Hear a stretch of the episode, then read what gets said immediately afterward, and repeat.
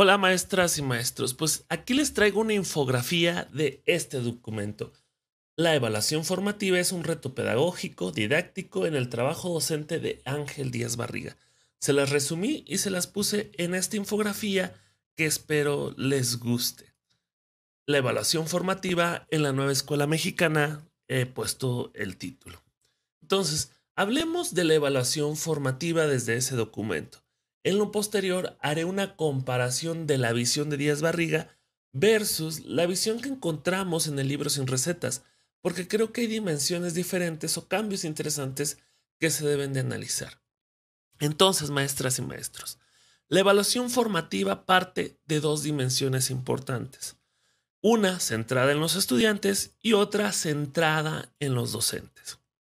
La primera es para promover su reflexión y responsabilidad sobre su aprendizaje. Lo más importante de la evaluación formativa es que las y los alumnos se responsabilicen de sus procesos de aprendizaje, es decir, logren reflexión. Cuando alguien reflexiona sobre lo que está haciendo, está consiguiendo la metacognición. La otra es centrada en los docentes, para que hagan los ajustes a su planificación y a su práctica docente. La evaluación formativa, por ende, sirve para maestras y para maestros. ¿En qué sentido? Cuando tú la haces, debes mejorar tu práctica docente. Entonces, con los estudiantes, ¿qué se va a buscar?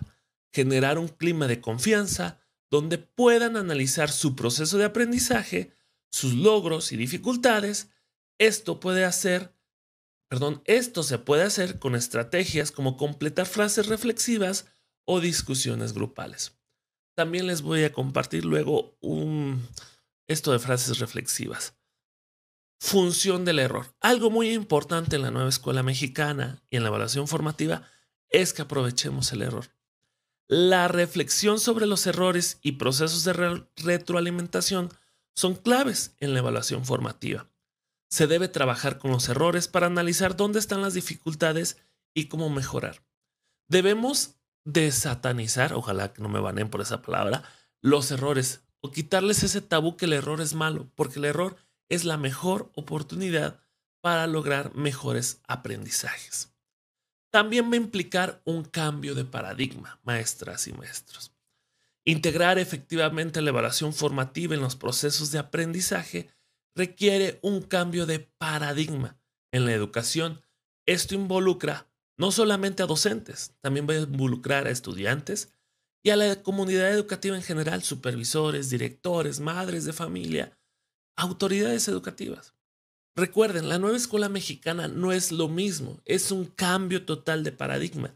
Y como cambio de paradigma, debemos concebir la educación y la evaluación de otra manera. Ahorita vamos a ver por qué debemos concebirla de otra manera. Algo de Díaz Barriga habla del timing pedagógico. Se refiere a suspender una actividad cuando surge una situación significativa en el grupo para generar una reflexión y análisis colectivo. Digamos que tú estás ejecutando tu planeación o estás trabajando y ves que algo está fallando, algo no está funcionando. Ese timing pedagógico para Díaz Barriga es cuando decimos, no, tengo que detenerme, tengo que hacer un alto tengo que hacer retroalimentación, tengo que reflexionar con los niños y niñas para ver si están logrando los aprendizajes. Algo clásico que sucede es que preguntamos, ¿están entendiendo? Y todos dicen que sí, pero quizás realmente no está sucediendo ese aprendizaje como tú quisieras. Entonces, este timing pedagógico se convierte en importante. Tenemos el error histórico de la calificación. ¿Por qué digo el error histórico de la calificación? Porque la evaluación se ha centrado en la calificación a lo largo de la historia, no en el aprendizaje. La evaluación formativa busca revalorizar el proceso de aprendizaje en el aula. ¿Qué queremos decir con esto o de qué habla el documento? No puedes centrarte en que la evaluación es calificar. Aunque lo utilizamos como parte de la calificación, es otro proceso totalmente diferente y que no debemos mezclar. La oportunidad de reorganizar la planificación va a permitir a los docentes a que reorganicen sus planes para sesiones futuras y mejorar sus propuestas didácticas a partir de diferentes experiencias previas. Y si estás aquí, maestra y maestro, este escanea aquí para que te metas a mi grupo de WhatsApp. Ojo, maestras y maestros, esto es súper importante. Los alumnos responsables de su propio proceso de aprendizaje.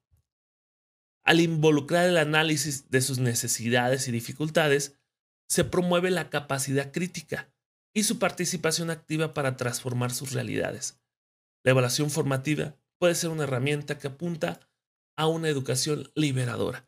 Si retomamos el paradigma de pedagogías críticas que se encuentra actualmente en el sistema mexicano, el alumno, la evaluación le debe servir para transformar su realidad, para emancipar su pensamiento. Eso ya lo hemos hablado en otros videos.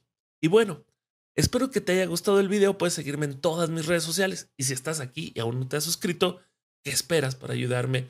Y recuerda, en el botón de unirte de aquí abajo puedes tener acceso a materiales exclusivos de todo tipo, infografías, presentaciones, materiales de estudio para procesos de promoción horizontal, vertical y admisión. Tengo de todo y gracias a los que me apoyan. Maestro y maestro, en resumen, la evaluación formativa es un proceso que sirve para mejorar tanto la práctica docente como el proceso de aprendizaje que están teniendo los alumnos, donde el fin es que cada uno se responsabilice de su práctica. Por ejemplo, yo como maestro me responsabilice de mi práctica y de cierta manera deje de comprar estos elementos ya preestablecidos y yo genere actividades realmente innovadoras y hermosas para mis alumnos.